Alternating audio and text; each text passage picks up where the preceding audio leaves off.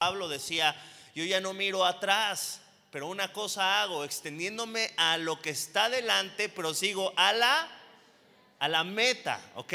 Está bien establecer metas, pero muchas veces nosotros como creyentes, desgraciadamente, a veces tenemos metas muy parecidas a las que tienen las personas que no aman a Dios, ¿no?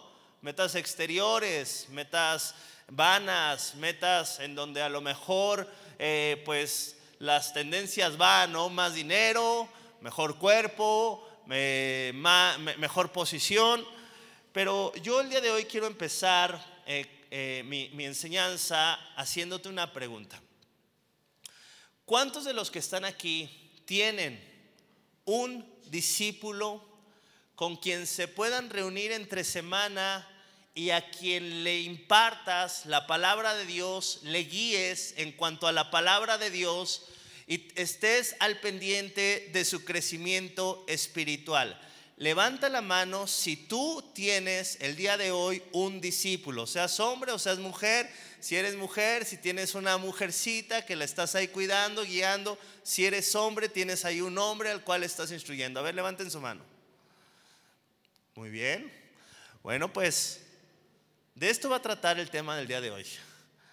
Creo que es tiempo de que nos pongamos como meta a ser discípulos. Pero esto no va a suceder si nosotros no somos discípulos. No hay maestro sin antes ser discípulo. Jesucristo cuando estableció a sus doce discípulos, los cuales después fueron maestros, ninguno de ellos fue maestro sin ser discípulo.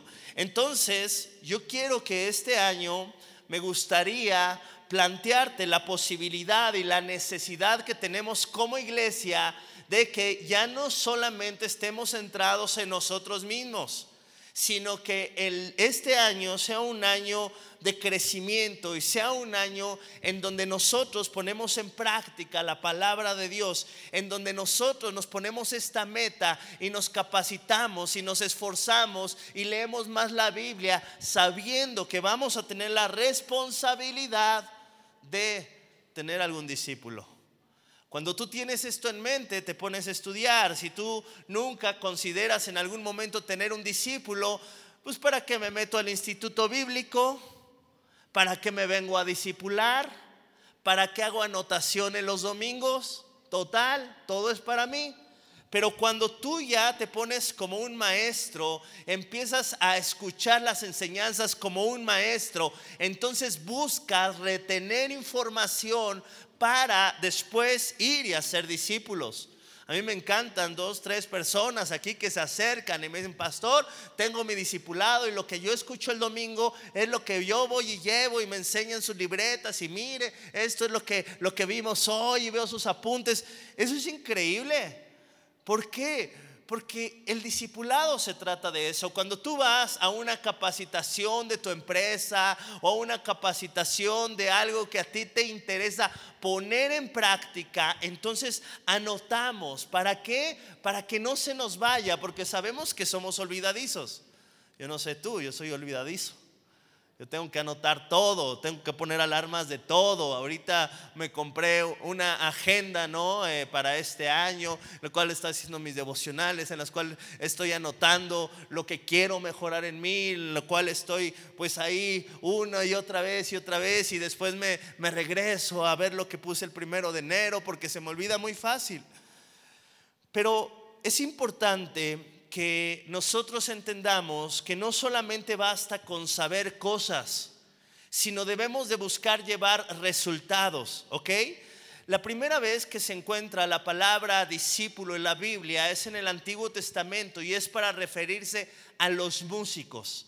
Y es que en la música no solamente es teoría, sino que también es práctica. Un buen músico no solamente es aquel que sabe toda la teoría, sino aquel que puede poner en práctica la teoría. Y así en todos los temas. Colosenses capítulo 1, versículo 9, dice la palabra de Dios. A mí me encanta esta oración del apóstol Pablo a la iglesia de Colosas, una iglesia madura, una iglesia que mostraba amor y el apóstol Pablo ora lo siguiente, lo ora desde la cárcel, lo está diciendo desde sus prisiones, desde las prisiones y desde los últimos momentos de la vida, ya sea cuando viene una enfermedad mortal o cuando estás en una situación difícil, es cuando viene el tiempo de reflexionar de lo que verdaderamente es importante. Y nos damos cuenta que hay tantas cosas tan vanas y tan pasajeras. La Biblia dice en Colosenses 1.9, por lo cual también nosotros, desde el día que lo oímos, no cesamos de orar por vosotros y de pedir que este año tengas cuadritos en el estómago. ¿Será ese? Que este año cumplas tus deseos. A veces estamos como iglesia tan centrados en nuestros deseos, nuestros propósitos, mis cosas, mis anhelos, mis sueños. ¿Y qué los sueños de Dios? ¿Alguno de ustedes ha pensado en renunciar a los caminos del Señor? Yo sí. Y el Señor me recordó, yo compré tu vida, ya no es tuya, ya no puedes hacer lo que quieras con ella. Y la compré a un precio muy alto. Y entonces yo recuerdo que ya no vivo para mí. Voltea al que está a tu lado y di, ya no vivo para mí. Ahora vivimos para Cristo. Y el de lado, ah, sí. Dice aquí el apóstol Pablo que él oraba y no cesaba por pedir para que sean llenos del conocimiento de su voluntad que sepamos cuál es la voluntad de Dios para mi vida como hombre, cuál es la voluntad de Dios para mi vida como esposo, cuál es la voluntad de Dios para mi vida como discípulo. Dice la palabra de Dios que el apóstol Pablo pedía para que ellos tuvieran más conocimiento de la voluntad de Dios en toda sabiduría e inteligencia espiritual. ¿Y a qué nos ayuda a conocer más Biblia? Nos ayudará de algo levantarnos todos los días, abrir este libro y leer dos capítulos.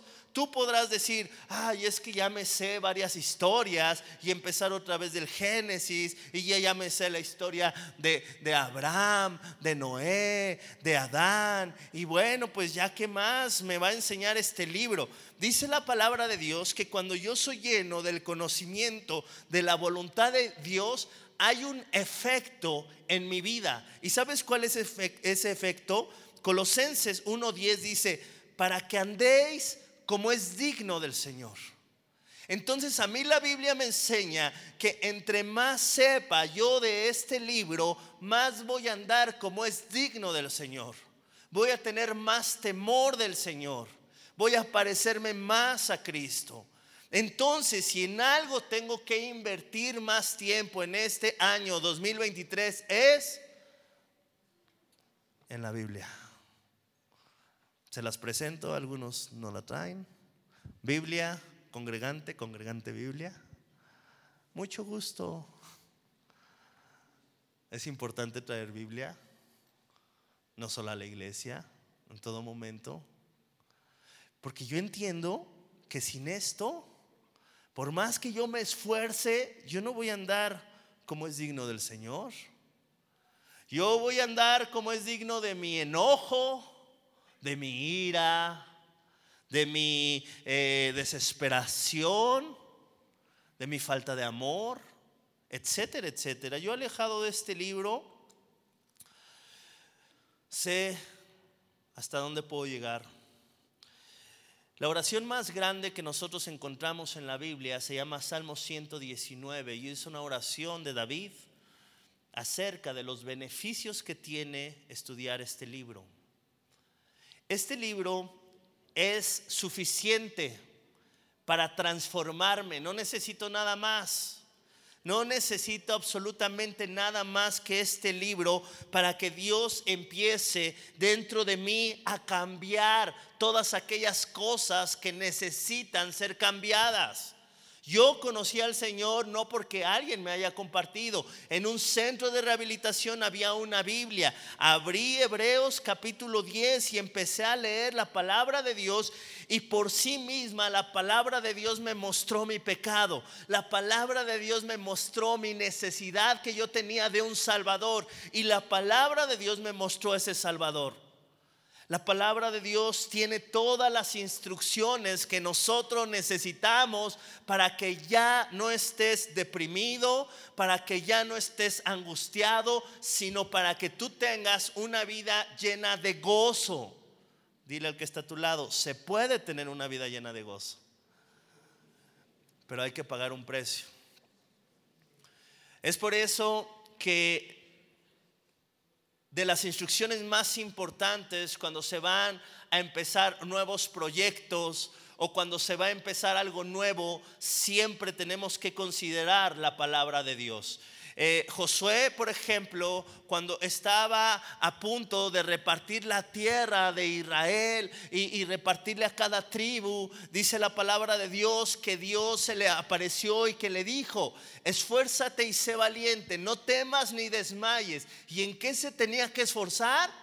En pasar de día y de noche tiempo en la palabra de Dios para hacer conforme todo lo que está escrito. Y entonces dice la Biblia que él mismo iba a hacer prosperar su camino y todo le iba a salir bien. Pero es necesario que nosotros pasemos tiempo en la palabra de Dios.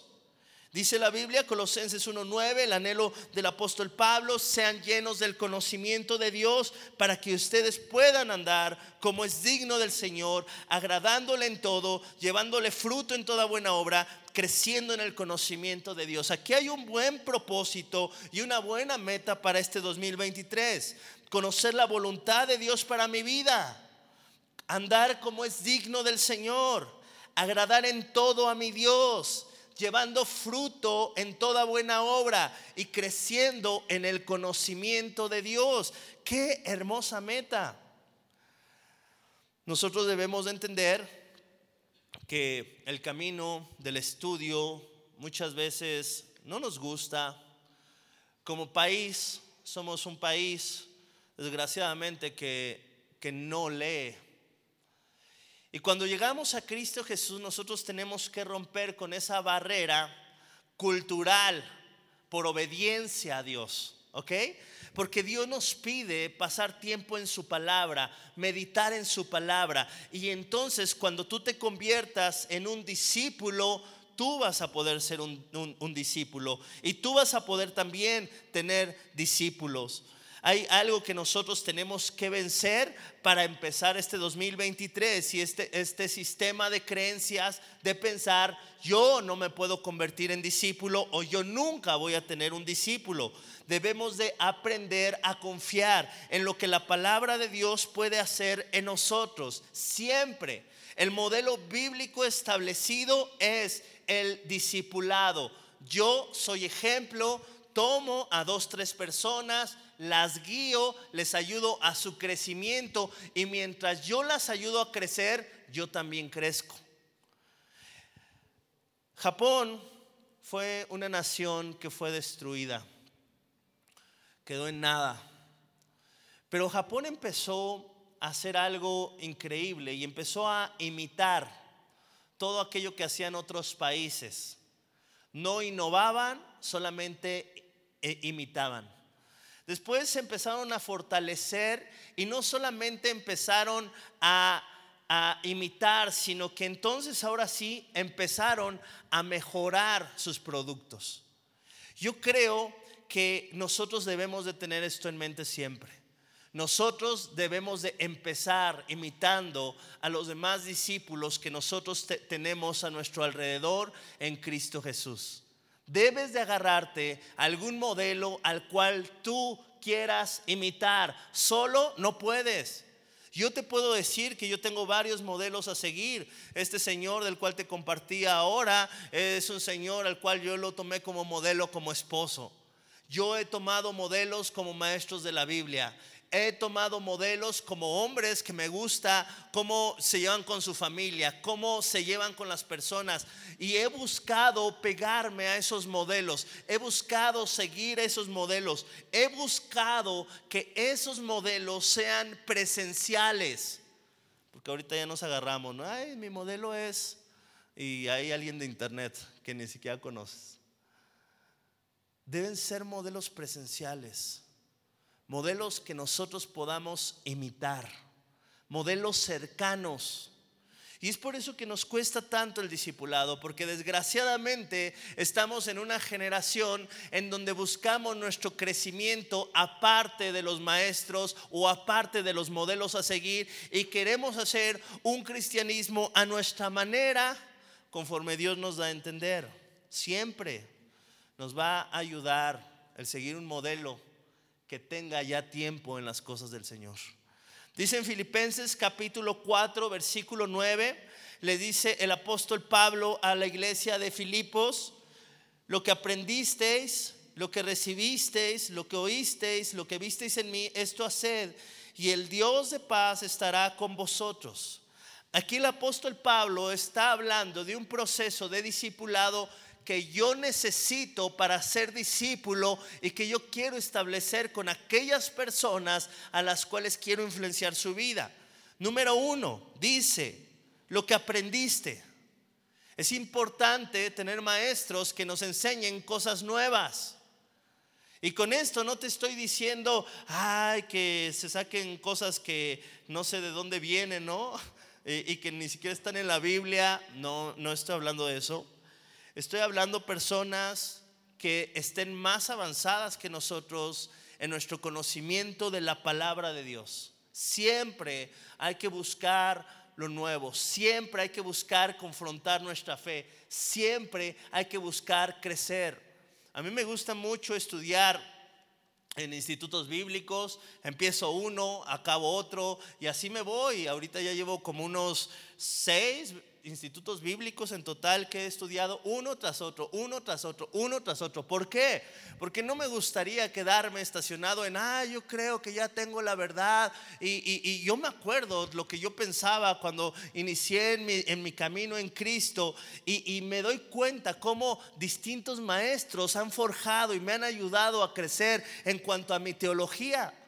Hay personas que nunca han tenido un maestro yo me acuerdo, uno de mis primeros maestros y de los cuales más impactó mi vida fue el doctor Armando Alducin.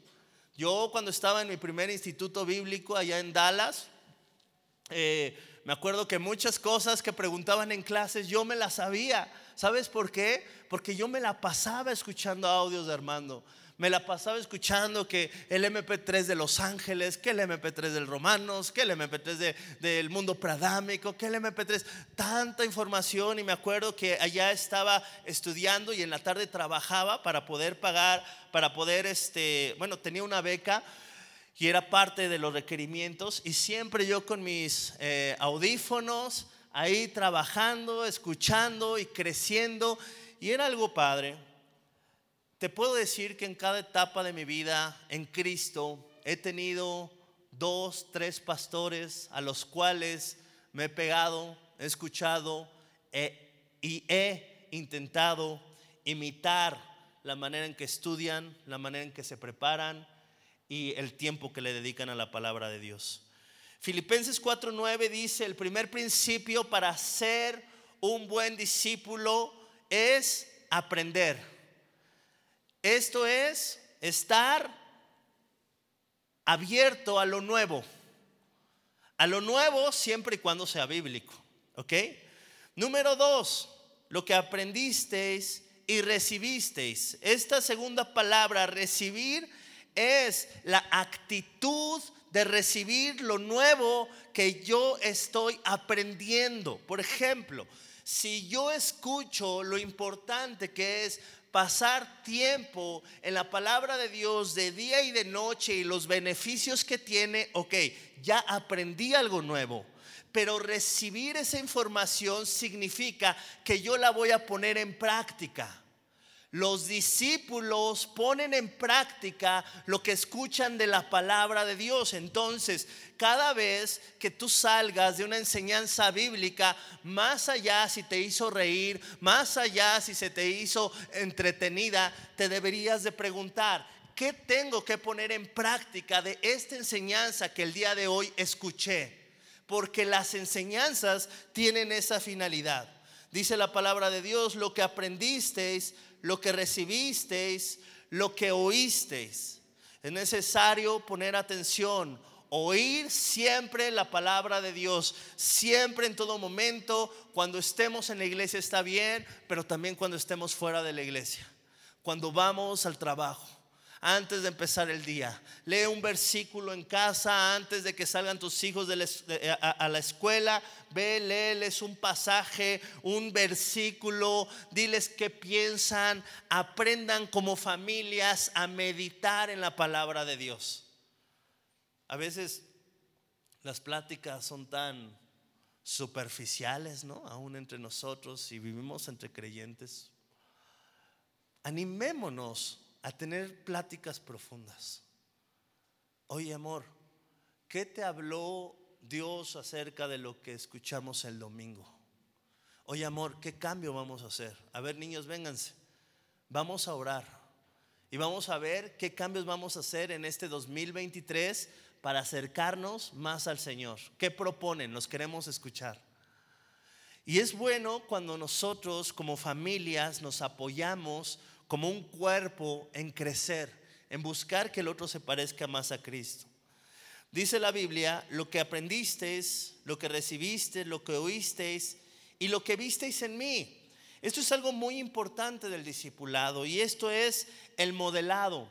Nosotros nos tenemos que convertir en modelos a seguir.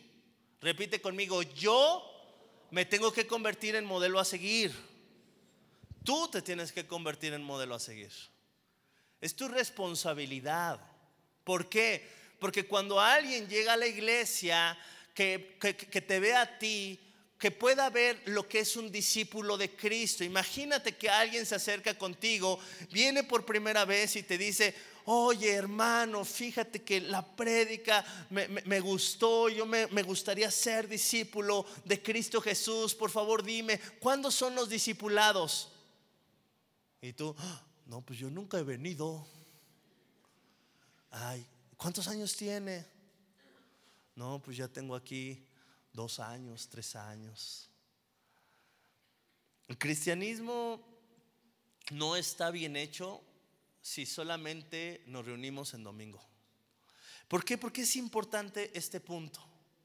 Ver de otros maestros, aprender de otros maestros. Yo te lo puedo dar por experiencia yo he estado en institutos bíblicos en línea y en institutos bíblicos presenciales y te puedo decir que el crecimiento de un presencial es muchísimo mayor. El hacerte el tiempo para venir, el que tú dispongas tu corazón a invertir tiempo en las cosas de Dios, desde ahí algo está cambiando en ti. Y eso nos hace crecer.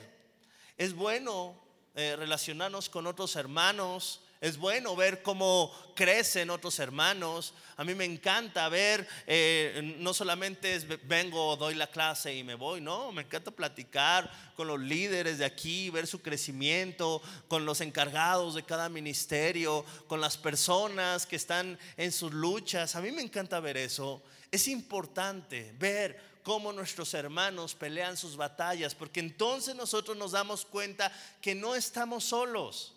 Es importante esa relación para recibir oración y también dar oración. Lo que aprendiste, lo que recibiste, lo que oíste y si viste en mí, dice la Biblia, esto, apláudemelo. No, el modelado del maestro no solamente es para darte información, es para que tú hagas conforme lo que está haciendo tu maestro o tu maestra si eres mujer. Entonces es importante pegarte como sanguijuela alguien de quien puedas aprender, pero no solamente para estar sacando tiempo, quiero esto, necesito esto, ora por mí. No, no, no. Va a llegar el momento en que yo tenga que convertirme en ese maestro y poder ayudar a otros. Esa debe de ser nuestra meta. Mateo 28, versículo 19. Dice la Biblia, esta es las últimas palabras de nuestro Señor Jesús mientras estuvo aquí en su ministerio terrenal. Dice la palabra de Dios que reunió a sus discípulos y les dijo lo siguiente. Por tanto, id y sentarse los domingos en una iglesia Ay, si dijera eso, pues qué, rico, ¿no? Le dice a los discípulos, no a la multitud, a los discípulos. ¿Tú qué quieres ser, discípulo o multitud? Bueno, porque los discípulos tienen una instrucción de parte de Jesús. No es, no es la gran sugerencia, es la gran comisión, ¿ok? Y esta comisión dice, por tanto, id y hacer discípulos. Voltea con aquel que dijo discípulo y dile, id y hacer discípulos. Tenemos que ir, significa salir de mi comodidad, salir de mi casa y hacer discípulos. Ahorita pandemia, ay, a mí no me gustó este tiempo, estuvo padre las reuniones por Zoom, pero, pero en verdad que se vio un enfriamiento espiritual tan fuerte. Vimos muchas personas caer, vimos muchos ministerios caer. ¿Por qué? porque realmente nos ayuda mucho este, este sentido de comunidad que Dios ha formado y que quiere que nosotros formemos. Entonces la Biblia le dice a sus discípulos, vayan y hagan discípulos. Entonces, si yo no estoy haciendo discípulos, una de dos, o estoy desobedeciendo o no soy discípulo. Alguna de las dos, no hay más. Entonces, 2023 es buen año para que dejes de desobedecer si eres discípulo de Jesús. O es buen año para que tú te conviertas en discípulo de Jesús y te prepares y este año seas el mejor discípulo para que el próximo año también te puedas convertir en el mejor maestro. Yo no he conocido a un buen maestro que no haya sido un buen discípulo. A mí me encanta escuchar la historia del doctor Armando cuando dice que él iba, se discipulaba en la madrugada con este pastor que venía creo de Estados Unidos y que, y que abrían la Biblia y que tomaban un discipulado. Qué padre se escucha, pero hubo un precio a pagar, ahora vemos el fruto.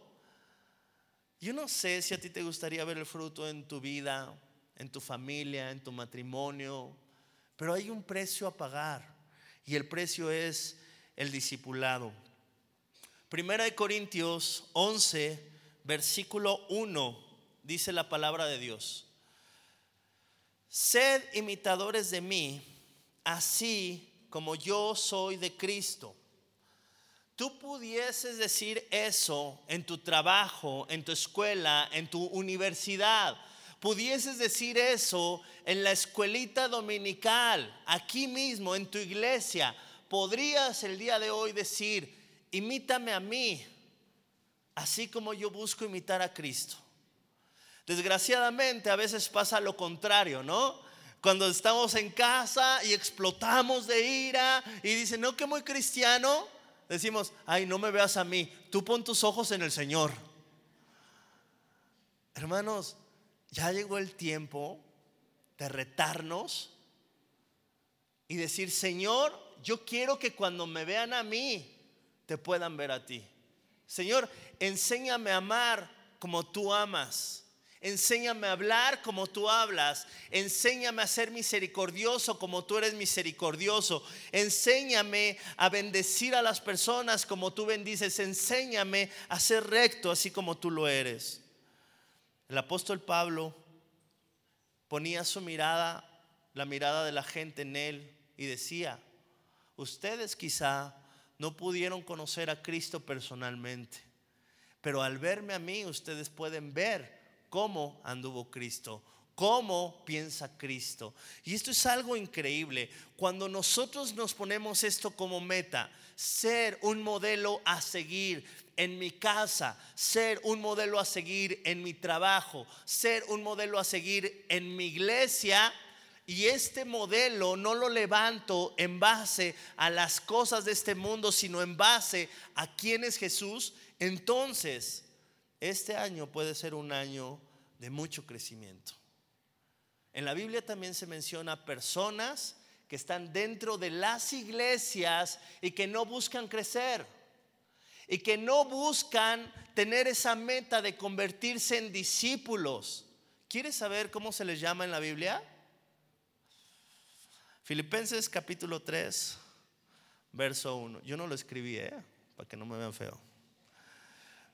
Hay personas que no son discípulos dentro de las iglesias. Dice la Biblia Filipenses 3:1. Por lo demás, hermanos, gozaos en el Señor.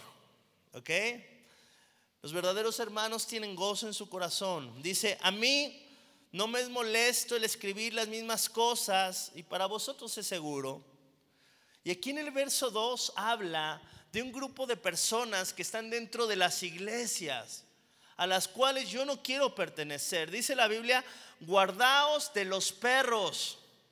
Esto no significa que no tengas cachorros. Se le llamaba perro a alguien que volvía siempre a lo mismo. El perro es el único animal que cuando vomita se vuelve a comer su vómito. Mmm, qué rico. Nada, no es cierto calientito, come gratis. Entonces, el perro vuelve otra vez a lo mismo. Y dice el apóstol Pablo que dentro de la iglesia hay personas que son de esta condición, que siempre vuelven a lo mismo. Y les dice a los, a, los de la iglesia de, de los filipenses, guárdense de estas personas. Guárdense de aquellos que siguen haciendo lo mismo. Dice, guardaos de los malos obreros. Personas dentro de las iglesias que no están trabajando para la obra de Dios. Tómala. Creo que ya es tiempo, si ya tienes más de un año en la iglesia, de que te pongas a servir. Si no, yo pienso que quizá podrías entrar dentro de esta categoría de malos obreros.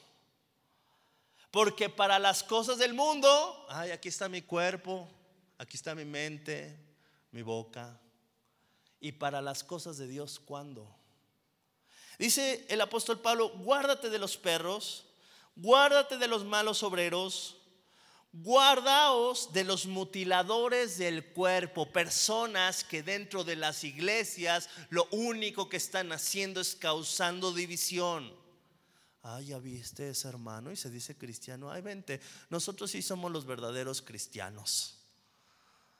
Guárdense de los perros, de los malos obreros, de los mutiladores del cuerpo. La palabra de Dios nos dice que todo este tipo de personas hay dentro de las iglesias.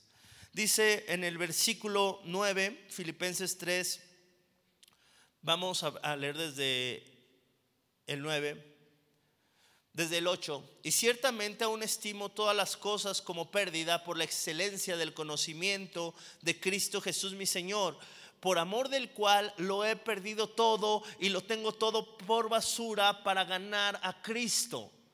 Muchos de tus propósitos para el apóstol Pablo eran como basura con tal de pasar más tiempo con Cristo Jesús. Y a veces nosotros nos hacemos muchos propósitos y lejos de esos propósitos está ser más lleno del conocimiento de Cristo Jesús. ¿Qué está mal? ¿Cuánto tiempo te dispusiste mientras estabas comiendo tus uvas? Ay, una hora mínimo de estudiar Biblia. ¿Lo pensaste?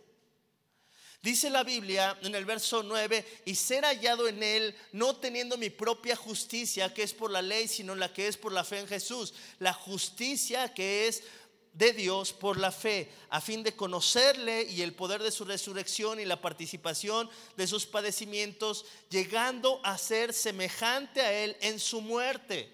¿Por qué el apóstol Pablo no tenía miedo aún de perder su vida? Porque tenía un modelo a seguir. Y su modelo a seguir no tuvo miedo de la muerte para cumplir su propósito. ¿Por qué a veces nosotros estamos tan llenos de temor?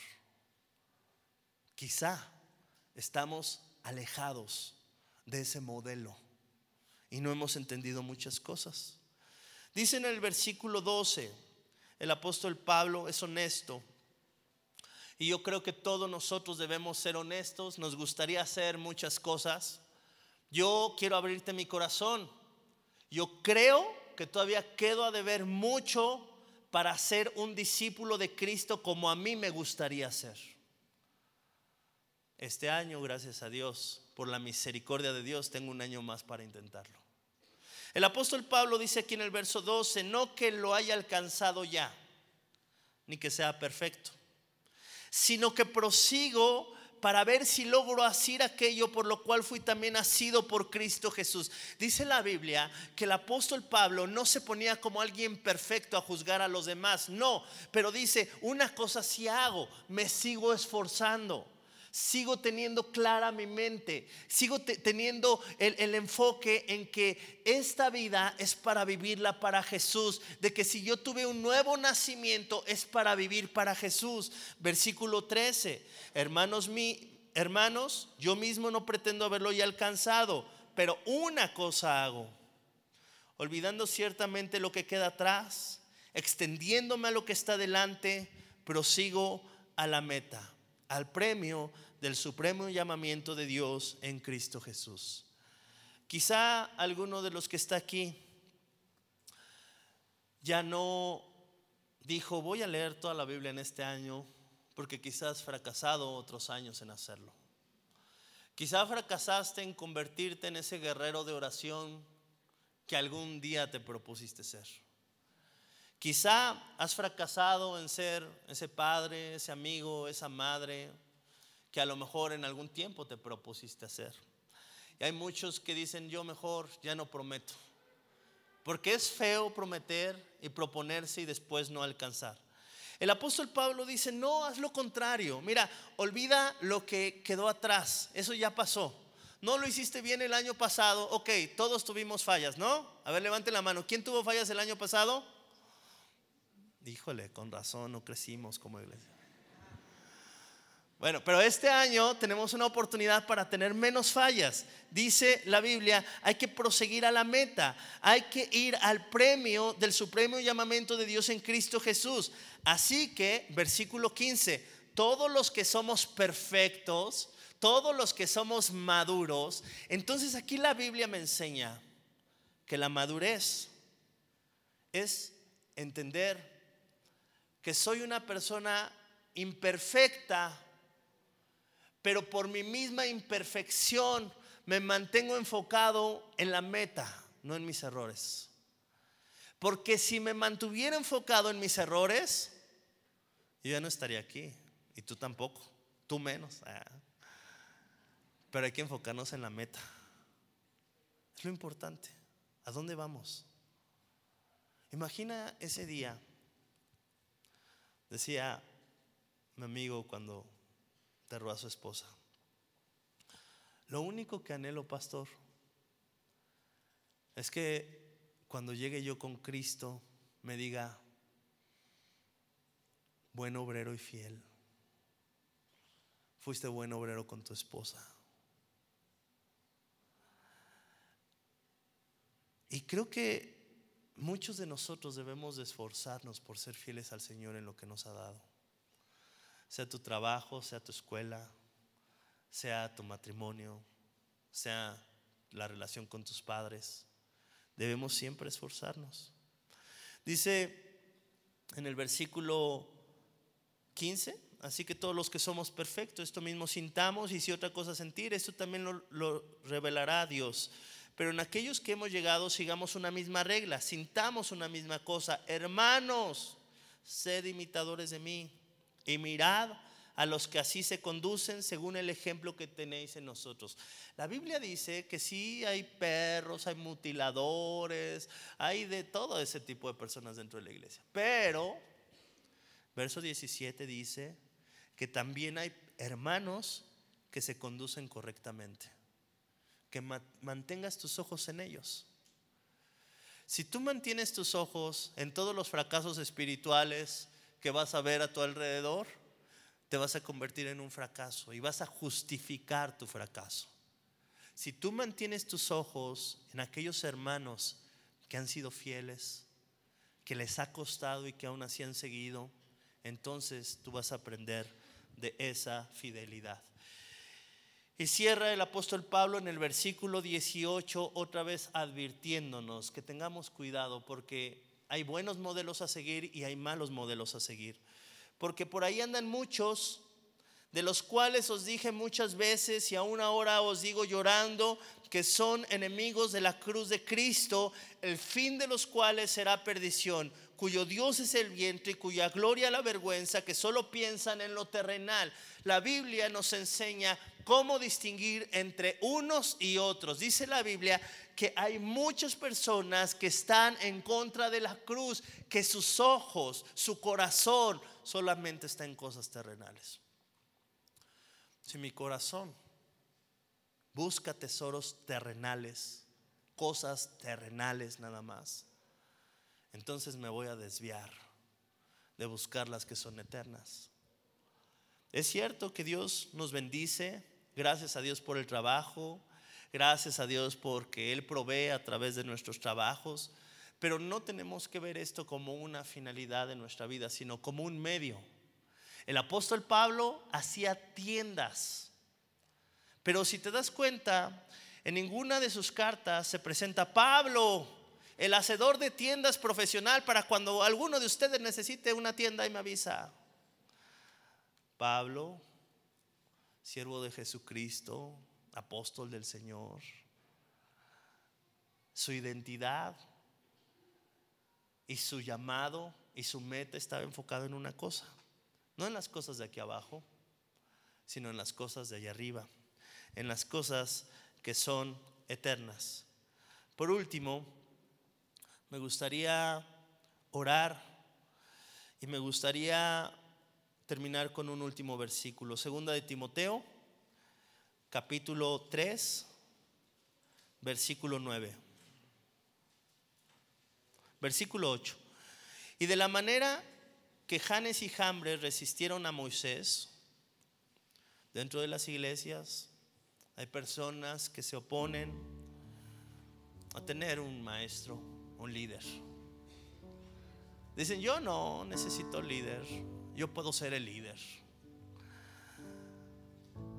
De la manera que Janes y Jambres resistieron a Moisés, así también estos resisten a la verdad, hombres corruptos de entendimiento, reprobos en cuanto a la fe, mas no irán más adelante porque su insensatez será manifiesta a todos como también la fue la de aquellos. Verso 10. Y este versículo es para ti.